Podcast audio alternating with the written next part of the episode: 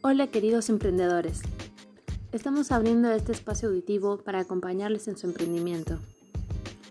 Así es, nuestra intención es que tengas éxito en ese proyecto que estás llevando a cabo o que tienes en mente pero aún no te animas a concretar. Como bien sabemos, a partir del asunto de la pandemia, mucha gente se ha visto acercándose al mundo digital como un medio de trabajo.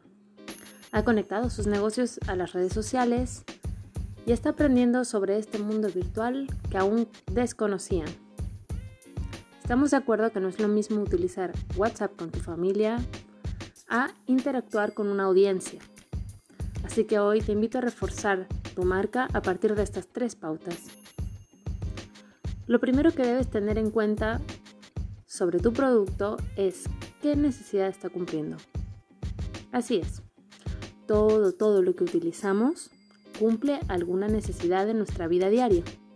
Y eso lo deben saber tus clientes. El segundo punto tiene que ver con tu competencia. ¿Qué es lo que te diferencia de los demás? Actualmente nos encontramos constantemente con nuestra competencia en las redes sociales, pero cada uno tiene algo que lo diferencia a los demás. Así que descubre tu distintivo y déjaselo saber a tus clientes. Vamos con el tercero. Este punto es sumamente importante. ¿Qué emoción le estás dando a tus clientes con tu producto? Así es, ¿qué emoción estás generando con tu producto? Como podemos ver hay algunos productos que generan comodidad, que nos generan ganas de compartir con la familia o con los amigos. También vemos productos que ofrecen seguridad y así podríamos seguir la lista sucesivamente. Entonces, te pido hagas conciencia sobre estos tres puntos al momento de ofrecer tu producto. Créeme, le estarás dando una identidad y conectarás mucho mejor con tus clientes.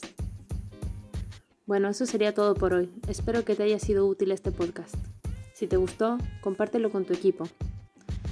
Muchas gracias por tu tiempo si tienes dudas o si tienes algún tema en el que quieras profundizar, te escuchamos.